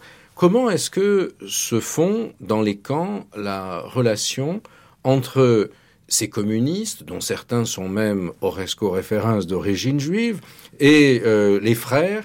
Comment ça se passe? Est-ce que vous pouvez nous le, nous le raconter? Peut-être euh, Adel Rifat pour commencer. Euh, non, c'est, c'est vrai que c'est un moment important, même si ça peut décevoir nos éditeurs, parce qu'il n'y avait pas tellement d'occasions de se voir. D'abord, pendant un certain temps, on ne pouvait pas. Mais ensuite, peu à peu, entendons-nous, nous sommes maintenant aux Oasis, où... euh, Alors expliquez ça, oui, oui, puisqu'on a tous, on est passé par différents camps. Et puis le, le camp d'Abu Zarbal, sur sur lequel vous avez lu ce passage, était aussi un, un moment. Et puis il y a eu des écrémages, il y a eu des gens qui ont passé par certains. Le camp, le camp d'Abu Zarbal, qui est justement dans la, la littérature islamiste, le lieu par excellence de la torture, etc. Donc ce que vous, vous avez subi également. Islamiste, non, c'est les communistes. C'est plutôt. Oui, mais Abu Zarbal est dans Oui, le. Il y a eu aussi il y a des eu gens qui sont passés par là, c'est ça. oui. Voilà. Alors, le. Oui, c'est plus tard. Mais le problème est que euh, là, euh, nous assistons à quelque chose de, de relativement différent dans le climat des camps. Nous sommes euh, août 61, je crois me souvenir, et euh, on se retrouve, c'est là que je retrouve Bagh, d'ailleurs, après une longue séparation. On a rassemblé tout ce qui restait après des écrémages, des gens qu'on considérait comme euh, les, Les- plus dangereux, les irréductibles. ou les plus irréductibles. Euh, euh, bon, ça fait, euh, je crois, je crois que nous étions 450. Je sais pas pourquoi je me souviens de ce chiffre. Et puis, euh, nous étions euh, répartis sur deux longs pavillons à la prison des Oasis. Là, on était en plein désert. C'est un truc construit aussi par la, à la grande époque par les Anglais. Et euh, il y avait un pavillon euh, où il y avait des frères musulmans. Donc, au départ, les pavillons étaient séparés, mais peu à peu, les, le climat du désert aidant, le fait qu'on n'est pas, pas surveillé 24 heures sur 24, les choses se distendent, les portes s'ouvrent, on va, on vient. Et il y a eu un moment dont je me souviens bien où il y avait quelques frères musulmans avec qui on parlait. Moi, en tout cas, je me souviens de cette expérience qui est euh, sur un plan euh, philosophiquement capital. C'est que vous venez de très bien décrire un peu ce moment à partir duquel Sayed Haute va pouvoir penser la nouvelle génération d'idéologie et frères musulmanes. Euh, mais vous n'avez pas assez insisté sur ce qui, moi, m'a immédiatement frappé comme quelque chose euh, qui était très éclairant. À savoir, nous, nous parlions politique. Nous avancions des arguments. Et on disait la gauche, la droite, euh, euh, progressiste ou pas, l'impérialisme, l'économie. Bon, c'était nos, nos, catégories. Et il y avait l'État, il y avait le peuple et tout ça. Chez les frères musulmans euh, qu'il m'avait été donné de, voir et avec lesquels j'ai pu discuter, c'était pas du tout ça. La donnée première, c'était la volonté de Dieu. Il y a, euh, maintenant je vais vite pour résumer la situation, mais ce n'était pas aussi évident. D'abord c'était le choc, que euh, ensuite euh, Sayyid Qutb va, va théoriser en tant que Hakemeya, tout est de la volonté Hakemeya, de Dieu c'est-à-dire la souveraineté la divine. souveraineté divine. Euh, il y a la volonté de Dieu et nous qui sommes ses instruments. Et donc, euh, cette espèce de pensée totalisante, où la politique n'est qu'une composante de quelque chose qui va bien plus loin, euh, ça, c'était pour moi un choc énorme. Je, je l'expérimentais là, face à des gens auxquels je demandais des explications. Je me souviens même de quelqu'un d'assez sympathique qui me disait, mais tu comprends pas. Pour lui, c'était évident. Et là, le, fossé entre moi, qui n'avais pas eu de, de- de- contact avant avec cette pensée-là, et puis euh, des gens qui nous disaient ça tout de go, tout simplement. euh, euh, là, c'est un souvenir que je, je ne peux pas oublier. C'est vraiment ça qui a été euh, pour moi la découverte de la pensée, non pas religieuse, la religion a toujours été là dans les marges, mais là c'est vraiment le cœur même de la pensée. De l'islam politique, d'une certaine manière. euh, une période d'ouverture des frères musulmans. Parce que moi, quand je suis arrivé dans ce camp où il y avait les frères musulmans, il y avait des prisonniers communs, de droit commun, qui allaient et venaient entre nous et eux. Et on s'était liés d'amitié avec quelques-uns de ces, de, de ces euh, prisonniers. Alors j'ai demandé à l'un d'eux si je pouvais aller, parce que eux, ils habitaient plus ou moins dans les dortoirs où il y avait les frères musulmans. Si je pouvais l'accompagner pour discuter un peu avec euh, ces gens-là. Et il m'a pris avec lui et nous sommes allés. Mais aucun membre des frères musulmans n'a voulu me voir ou discuter avec moi. Et c'était une politique. Oui, Il ne faut pas discuter avec les communistes. Non, c'était vrai. Alors, nous, on aurait dû le faire. C'est-à-dire euh, des réactionnaires, comme discuter avec des réactionnaires, des ennemis, des ennemis, du peuple, des gens qui s'opposent à Nasser, qui est en train de s'opposer à l'impérialisme. C'est nous qui aurions dû refuser. Mais non, c'était pas, c'était eux qui refusaient de discuter avec nous, de nous voir, même de nous voir, de nous rencontrer. intéressant de voir juste le fait que durant la même période, nous avons eu des contacts différents et moi j'ai pu aller jusque-là tandis que lui n'avait pas pu. Alors nous allons entendre euh, en même temps le, le témoignage d'un d'un autre prisonnier, euh, Sonala Ibrahim, qui euh, lui aussi avait sa vision des rapports avec les frères. Sonala Ibrahim qui euh, sera élargi euh, un petit peu plus tard, en même temps que vous, et euh, qui, de l'expérience de la prison nassérienne, tirera non pas, comme Sayed Qutb, un- le manifeste signe de piste, mais un roman qui marquera très fort la littérature égyptienne, qui est écrit au moment de sa libération, où il redécouvre la société égyptienne qui a changé après que lui-même est sorti du camp et où il essaye de, de redécouvrir ses repères, y compris ses repères dans les rapports avec les femmes dont vous étiez privés dans les camps, qui s'appelle Telka, Telka Ra- voilà, Telka Ra'iha, traduit en français par cette odeur-là. En anglais, peut-être une traduction meilleure, The Smell of It. On avait smell of it. اولا لازم ن- نعرف انه في فرق مهم جدا ما بين ال- الشيوعيين والاخوان tout d'abord, nous devons bien noter qu'il y a une grande différence entre les communistes et les frères. Nous, les communistes, nous étions en prison car nous avions des positions, des points de vue différents, pas complètement opposés au régime.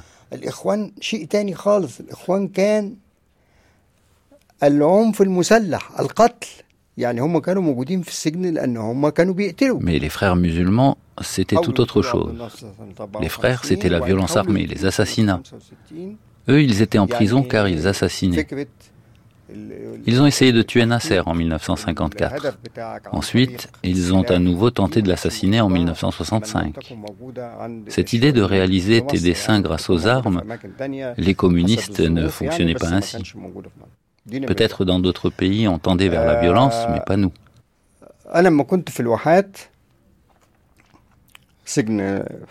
Quand j'étais à la prison des Wahat, dans les oasis au sud de l'Égypte, nous étions dans deux grands dortoirs.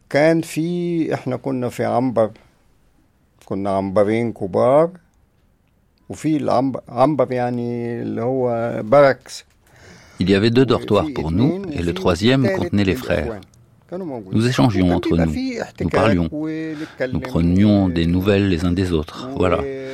Nous avions parfois des intérêts communs, la manière dont nous traitions avec la direction. Et eux, ils avaient un problème par rapport à leur base.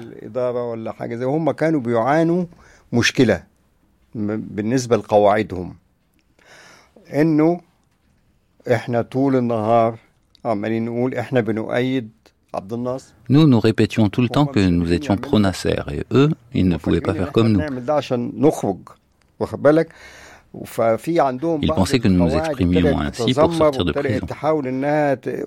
فدي كانت مشكله في صداقات تمت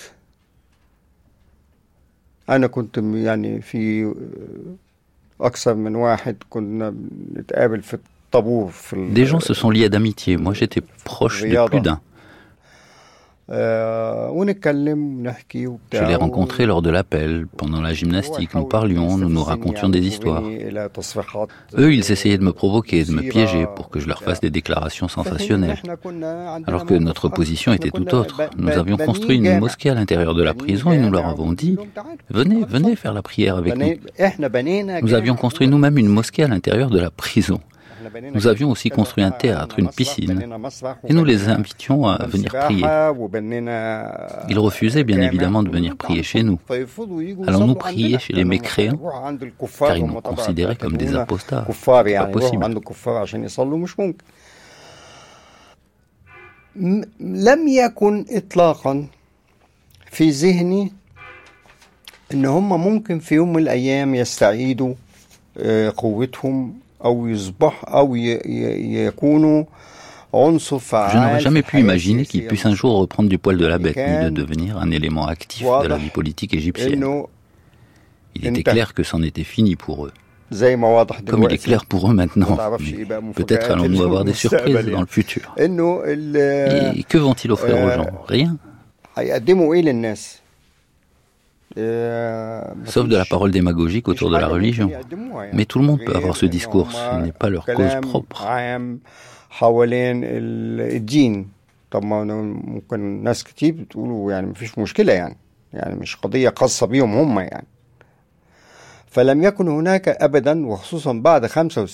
Alors nous n'avions jamais pu imaginer, surtout après 65 et 66, que cela aurait un rôle dans la vie politique ultérieurement.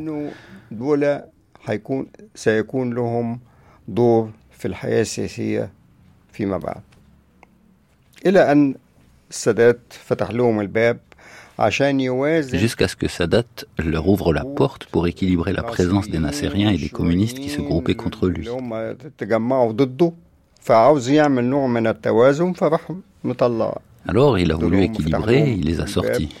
Et le كانت résultat était النتيجة qu'ils إن l'ont هو assassiné.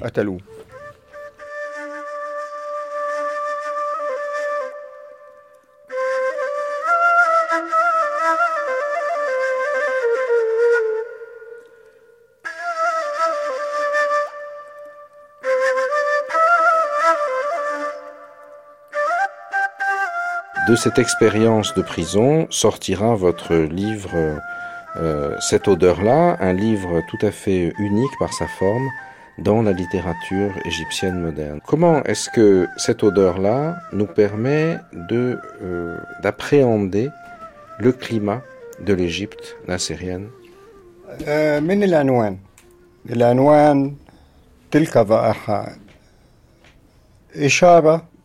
à partir du titre, ce titre, cette odeur-là, c'est un signe pour parler d'un problème existant au moment de l'écriture de ce roman.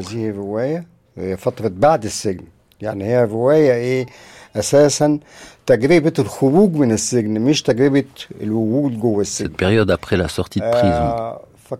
À la base, c'est l'expérience de sortie de prison et non pas celle de l'incarcération. Il y a eu un problème au Caire. Soudainement, les égouts ont débordé. Négligence, problème de maintenance, etc.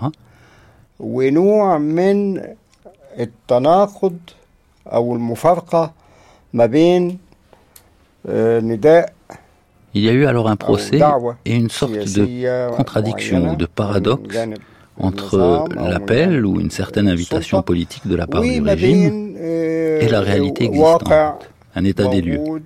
بيتمثل في آه، ناس كانت في السجن وخرجت من السجن ناس كانت في آه، في اليمن ورجعت آه، جنود راجعين Des gens revenus du Yémen, des soldats de retour dans un état lamentable et ces égouts qui débordent.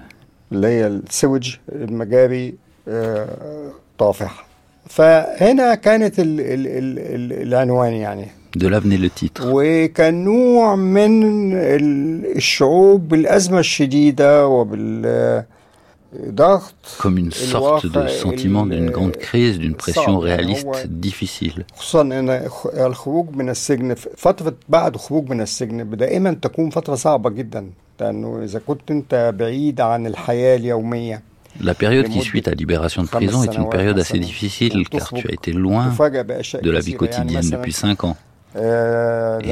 Tu sors et tu es surpris par plein de sujets. Quand je suis entré en prison, par exemple, il n'y avait pas de télévision. Je sors de prison et je rends visite à mes amis et à ma famille.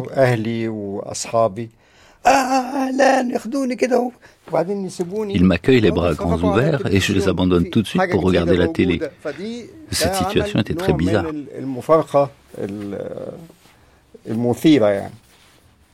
En sortant de prison, vous êtes toujours communiste et euh, vous portez en même temps un regard extrêmement critique sur le système, euh, sur le système nassérien, qui est pourtant euh, euh, très engagé à gauche et euh, allié avec l'Union soviétique. آه، آه، هو لازم ن- نتفق الأول على حاجة يعني أنت ممكن تكون آه، ثوري والشيوعي Nous devons tout d'abord nous mettre هذا لا d'accord sur un يعني point. Tu peux être révolutionnaire et communiste, مباشرة et إنك ceci أنت ne veut تكون pas directement تؤيد dire que tu es نظام pour ou contre un certain أو régime. لا تؤيده يعني في فرق ما بين الاثنين يعني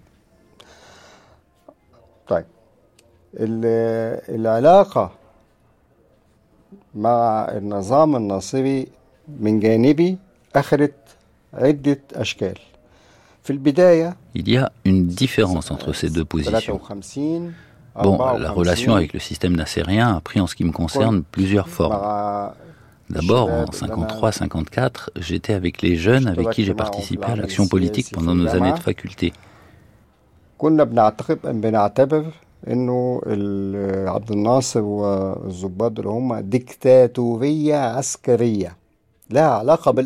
Considérions Abdel Nasser et ses officiers comme une dictature militaire en rapport avec les Américains. Ensuite, après quelque temps, et surtout lorsqu'ils ont eu recours à la violence, il y a eu la sentence de peine capitale de deux employés à Kafr petite ville entre le Caire et Alexandrie.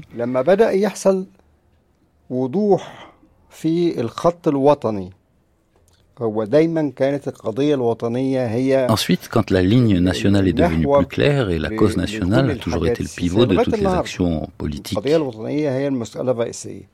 طيب لما بدأ يحصل آه، ت- اتضاح للخط الوطني لعبد الناصر ونظامه اتفاقية الجلاء سنة 54 وبعدين آه، Quand cette ligne nationale de Nasser est devenue plus claire, la fête de l'évacuation en 54 et ensuite l'obtention des armes russes, suite à l'offensive israélienne de Sabha en 55, ensuite Bandung en 56 et avant cela en 55, puis la nationalisation du canal de Suez, tout ceci a poussé la plupart des communistes Tu sais, les communistes avaient des sous-groupes gauchistes et d'autres euh, ultra-gauchistes.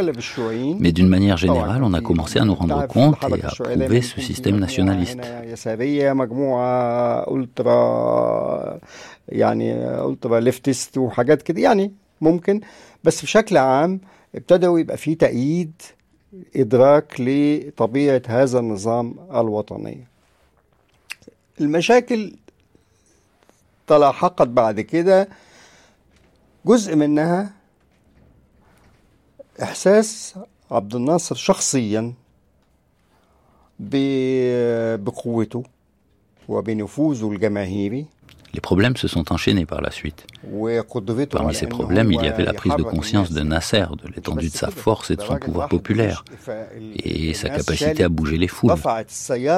Plus que ça, quand cet homme s'est rendu à Damas, les gens ont soulevé sa voiture de terre, avec lui dedans, au-dessus de leur tête. Quelle admiration.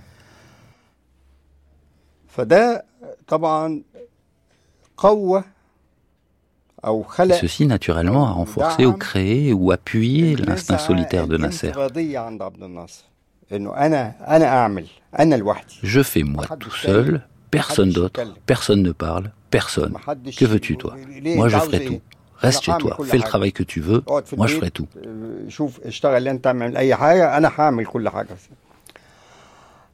Oui, شوف اشتغل انت اعمل اي حاجه انا هعمل كل حاجه وتناقضات الموقف السياسي في المنطقة العربية والصراعات المختلفة اللي ممكن تكون موجودة واللي احنا شايفين حتى Et les بعضها contradictions de دلوقتي la situation politique dans le monde arabe avec les différents conflits existants اللي حصلت et في que nous 59 continuons même à vivre مع ces شوية. temps-ci encore, إنه ont créé la crise de 59 avec les communistes. ردا على موقف الشيوعيين في سوريا اللي هم رفضوا en réponse à la position des communistes en Syrie, quand ils ont refusé de dissoudre leur parti, Nasser voulait un parti unique.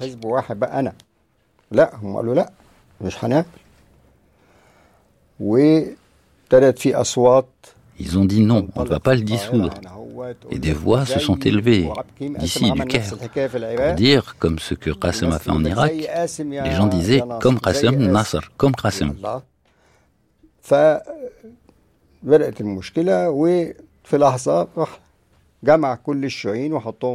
Une crise était née et alors il a rassemblé tous les communistes et les a emprisonnés.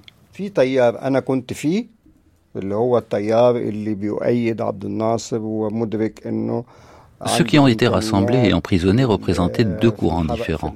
Un premier courant dont je faisais partie qui soutient Nasser et qui était conscient de sa capacité à mener une grande action nationale et une évolution sociale.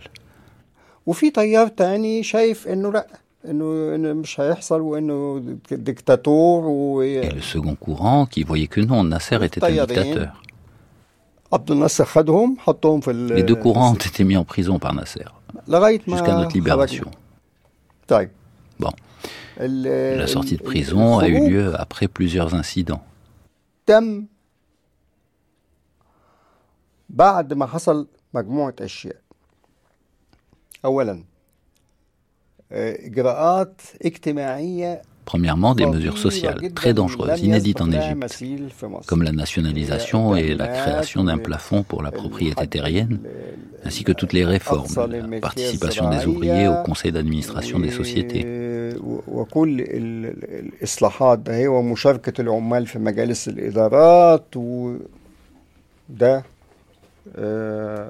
و- وكل ال- ال- الإصلاحات ده هي ومشاركة العمال في مجالس الإدارات وده آه، أحد العناصر اللي كانت موجودة بالإضافة بقى إلى تدعم أو تق- تدعيم العلاقات مع الاتحاد السوفيتي De plus, le renforcement des relations avec l'Union soviétique. وسد Ils sont العالي. venus, nous sommes allés وأصبح في à des allers-retours des deux إحساس côtés, وفي des visites تصريحات réciproques, طلعت من جانب le haut barrage, السوفييت tout ça.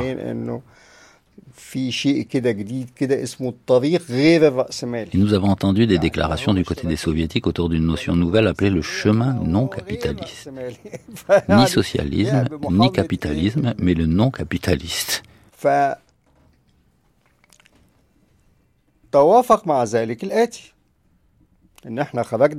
Parallèlement à ceci, nous sommes sortis de prison. Les gens ne comprenaient pas. Pourquoi est-il en prison? Que voulez-vous au fait?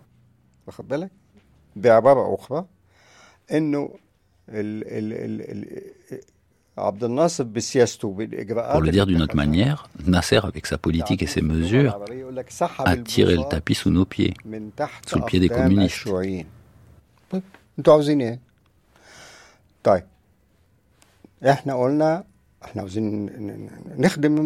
Que voulez-vous?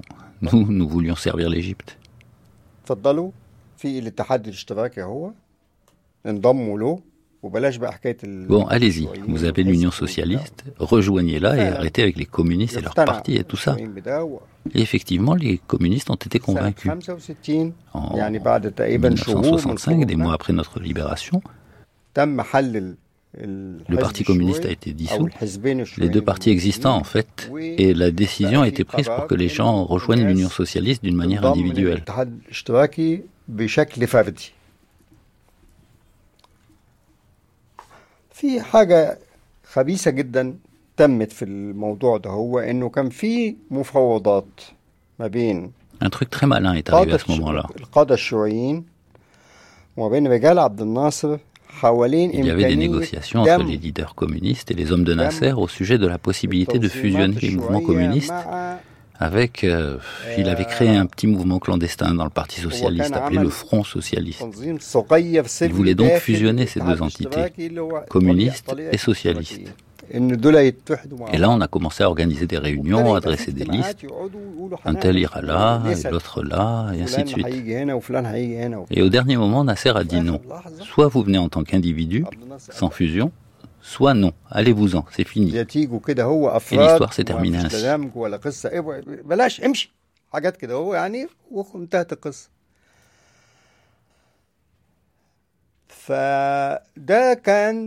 Alors ceci a eu des conséquences. Premièrement, certains communistes ont rejoint le Parti socialiste. Ils ont essayé de jouer un rôle sans structure organisationnelle. Deuxièmement, le sentiment général chez les gens de l'inutilité de toute action politique. Pourquoi faire de la politique? Abdel Nasser fait tout. Une antipathie générale et un refus de la part des organes de l'État pour toutes sortes d'organisations, pour tout rassemblement de personnes. عند الناس بعدم جدوى العمل السياسي Nous souffrons encore de cela à ce ليه, عم... jour. ليه نعمل سياسة ليه ما هو Moi, je suis incapable de rassembler les habitants de cet immeuble pour trouver ensemble une solution au problème des poubelles ou de l'électricité. من الأجهزة Travail social, ال- on a perdu cette الحكومية tradition. لفكرة ات- أي تنظيم أي م- مجموعة تت- تتجمع مع بعضها عشان تعمل شيء ونحن نعاني من هذا حتى هذه اللحظة. أنا مش عارف أجمع سكان العمارة دول هم عشان نحل مشكلة ال- الزبالة والكهرباء وبتاع. لا العمل الاجتماعي فقدنا ال- ال- ال- ال- ال- التراديشن ده فقدنا التقليد ده هو.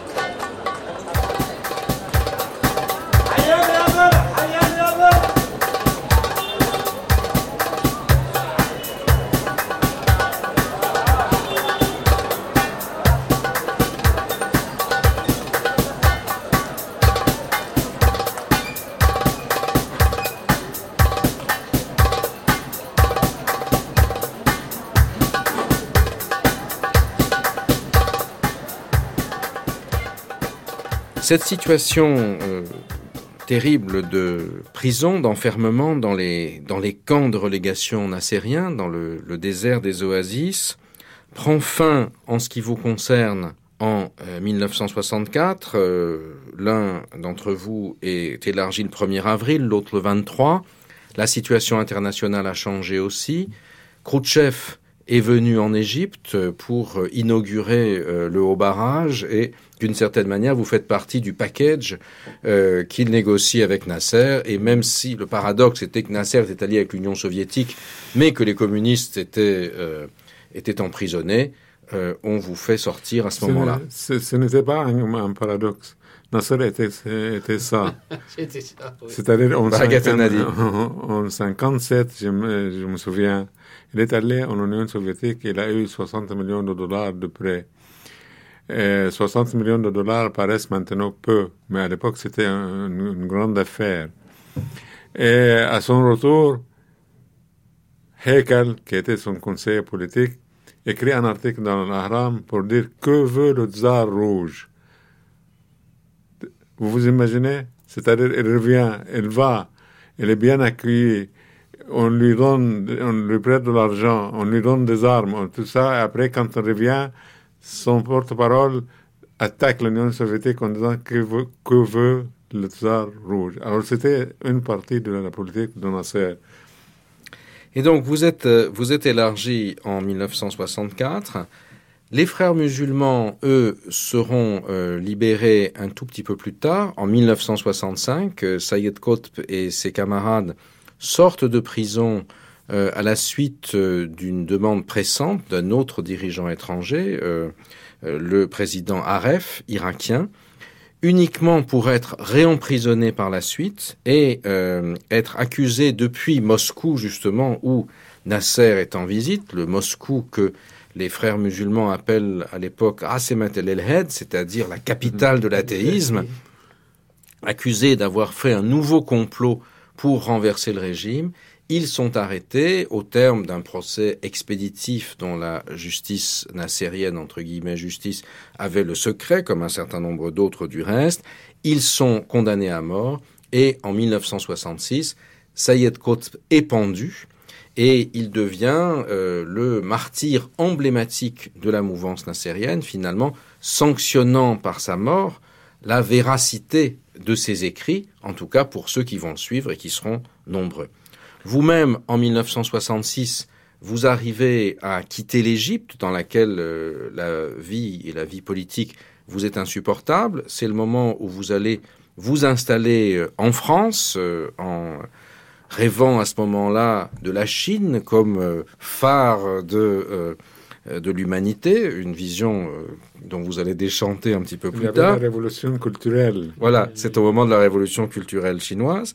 Et en 1967, évidemment, euh, événement terrible qui va sonner le glas du système nassérien, même si ça prendra trois ans jusqu'à la mort de Nasser en 70, c'est-à-dire la guerre des six jours qui amènera la défaite terrible de l'Égypte, la Hazima ou la Naksa, c'est-à-dire que euh, l'Égypte nassérienne euh, perdra complètement la face par rapport à Israël, qui avait été construit comme l'ennemi par excellence, et ce sera notamment pour les frères musulmans le, le signe du châtiment divin contre l'impie, et ils réussiront petit à petit à euh, s'emparer de ce symbole et à le retourner à leur profit.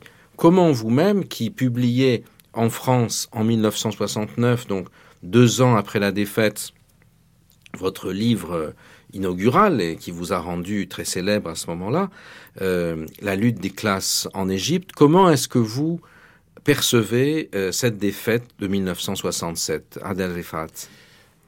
Oui, la défaite était euh, totale. Les, les- Israéliens étaient sur le bord du canal. Donc vraiment, là, il n'y avait pas de...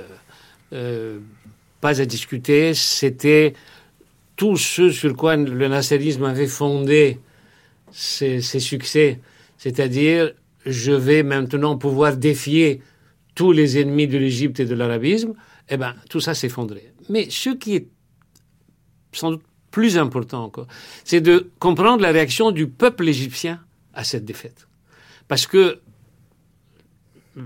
durant les, les- cette marche de six jours, en fait cinq pratiquement, euh, euh, les gens avaient été préparés à plutôt une victoire. Et même, on n'a pas vu que l'aviation égyptienne avait été détruite. Nasser lui-même l'a compris que deux jours après. Enfin, tout ça. C'était l'époque où la radio nassérienne Saut al-Arab, la voix des Arabes, annonçait dans ses communiqués les avions israéliens avions, tombent voilà. comme des mouches, Voilà. nous sommes en train de marcher victorieusement vers Tel Aviv, etc., pour découvrir la terrible réalité, le, le côté euh, mensonge creux. La, la baudruche, Voilà, tout d'un coup, s'est effondrée. Et ça, vous pouvez vous attendre en toute logique à ce que, euh, bon, euh, on ne sait pas très bien quelle solution, mais la moindre des choses, c'est que on sanctionne Nasser. Il est le responsable majuscule de tout ça. Et qu'est-ce qui se passe? Il y a une réunion, euh, on sait qu'il y a une réunion qu'il a tenue avec ses, proches euh, dans l'après-midi du 9 juin, il leur dit, je vais démissionner. Et il fait un discours. Alors, je me souviens, nous, nous étions à Paris. On avait toutes les raisons de lui en vouloir. Et on écoute son discours. Et je sanglote. Il y a quelque chose qui se passe. Je ne sais même pas pourquoi. Je ne saurais pas vous expliquer comment ça se passe. Il y avait quelque chose d'atroce dans cette affaire. Et c'était pas que la défaite. La défaite, on l'avait intégrée. Mais il y avait ce discours et où il disait je m'en vais.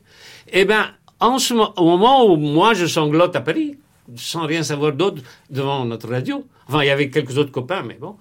Non, ce qui se passe au Caire est encore beaucoup plus fulgurant. Il n'avait pas terminé son discours. Il faut voir les textes de la couture, de Rouleau, de tous nos amis à l'époque, qui dit on entend une espèce de bruit de fond, un peu comme une espèce de d'ouragan qui arrive dans ne sait où. On sort sur les balcons, la foule immense, et qu'est-ce qu'elle demande à Nasser Tu dois rester. Et ça, je trouve que, euh, au-delà de tout ce qu'on peut raconter comme petits détails, est-ce qu'il n'y avait pas eu aussi des petits trucs, des gens qui ont guidé, etc. Non. D'abord, d'abord, et ça c'est une constante du peuple égyptien, on la retrouve après, dans les très très grands moments, il y a une espèce de spontanéité juste, absolument créatrice. Il y a un moment où on ne peut pas se tromper. Il faut dire à Nasser de. Mais qu'est-ce que ça veut dire? Alors, bien sûr, on peut raisonner politiquement et dire, bah, politiquement, on ne veut pas offrir à Israël ce, dernier aspect de, de, sa victoire, dire au moins que Nasser reste. Il y a ça, bien évidemment. Mais il y a au-delà, la plupart des, des millions de gens qui étaient là n'ont pas pensé à tout ça. Ils ont réagi avec le sentiment d'être avec face à l'ennemi, face à la défaite, il reste une chose possible, garder le père. Et, et cette idée de la figure du père, mais pas... Bon, c'est le père de la nation, on en a parlé souvent, le raïs, etc. Mais je crois qu'on peut aller même au-delà. C'est vraiment la figure du, du Cheikh el-Balad, du tuteur, c'est-à-dire du, du patron du village. du certaine- patron du village, de celui en présence duquel, quoi qu'il arrive, on est encore là. Ce n'est pas simplement quelqu'un qui parle, qui vous dirige, qui... non, c'est quelqu'un dont la présence et la parole fait que vous êtes là, fait que vous êtes ensemble, fait que vous êtes toujours le village, en l'occurrence l'Égypte. C'est quelque chose de gigantesque. Il faut, il faut vraiment voir ça. Et Nasser aura tout fait en bien et en mal, pour conserver ça. C'est-à-dire, tout ce que je peux vous donner, que, au moment où moi je décide que c'est bien de vous le donner, moi je vous le donne, mais vous ne faites rien sans moi. Et donc, il aura tout au long de cette période construit, même pas sur du sable, sur ça. Sur cette espèce de, d'incroyable fiction qui était la force et la faiblesse de son pouvoir, je pense. Marguerite Nadi, comment est-ce que vous vivez cette, euh, cette période de l'annonce de Nasser, de sa démission et de son retour? Nasser revient. Euh, Erga en, Euh, 1900 mais je veux- en- en je- je veux 1967 et comment est-ce que, euh, au fond, vous, vous allez ensuite euh, percevoir ça avec sa mort en 1970 Bon, je veux dire, euh, d'abord, euh, ce qui peut précéder ce qu'Adel vient de dire, que la guerre de 67 est une guerre incompréhensible pour nous. On n'a pas compris. Nasser a provoqué Israël. Pourquoi il a provoqué Israël? Nous savions, dès le moment qu'il a annoncé le blocus de trait d'Aqaba, qu'Israël allait réagir de cette manière. Et pour nous, on avait dit qu'il y aurait la guerre. Qu'est-ce qu'il cherchait? C'était incompréhensible. Pour nous aussi, la guerre elle-même, on s'est dit, ce n'est pas croyable. On a eu la guerre de 56. Les avi- L'aviation égyptienne avait été détruite. Les armes étaient détruites. Mais il y avait l'Angleterre, la France et Israël. Tandis qu'aujourd'hui, il n'y avait qu'Israël. Et malgré ça, ils ont réussi à anéantir toute l'armée égyptienne. C'était incompréhensible, humiliant et incompréhensible. La réaction dont Adel parlait, c'est-à-dire quand le peuple est sorti pour dire à Nasser de revenir, c'était une réaction normale. Ce n'est pas le moment de régler nos comptes. Nous savons que tu es responsable de la défaite, mais ce n'est pas le moment qu'on va régler le compte avec toi. Reste, après on verra. Et pendant trois ans, Nasser a essayé de convaincre le- les Arabes et le peuple égyptien qu'il est encore possible de récupérer les territoires occupés. Mais c'était difficile. Les territoires occupés par Israël après la guerre de après la 67, c'est-à-dire le Sinaï pour l'Égypte, la Cisjordanie pour la Jordanie et le Golan pour la Syrie. Pour la Syrie. Et C'était une mission presque impossible. Et donc Nasser, finalement, meurt en septembre 1970, alors qu'il a, d'une certaine manière, perdu la primauté. L'Égypte n'est plus au cœur du monde arabe. Le cœur, c'est désormais la Palestine. C'est là que les choses se jouent. L'Égypte va perdre sa capacité d'influence sur la Palestine à ce moment-là. Toutefois, les obsèques du Raïs en 1970 sont aussi quelque chose de bouleversant. Adel Rifat, le mot de la fin. Oui, c'est. Il y, a, eu de très beaux textes écrits euh, sur, ce moment. Nous avons nous-mêmes fait un, film. Euh, ça résume, ça résume tout. Ça résume euh, l'incroyable présence qu'il a acquise dans la, dans la psyché égyptienne. Le raïs, celui qui décide, en bien ou en mal, celui qui fait que on est quand même ensemble, on continue, l'Égypte est là, et on retrouvera malheureusement la profondeur de cette pensée après, là, après, avec Sissi, des gens qui ont eu cette phrase sans Sissi, il n'y a plus d'Égypte.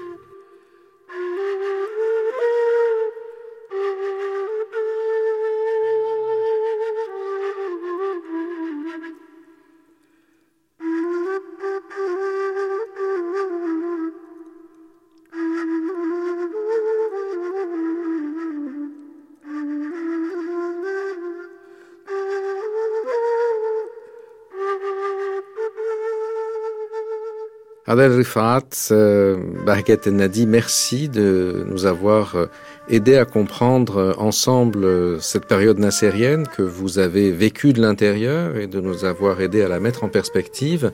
Merci également à Sonala Ibrahim pour cette deuxième partie du Retour d'Égypte de Gilles Kepel consacrée aujourd'hui à Nasser. Demain, nous traiterons de Sadat et Moubarak.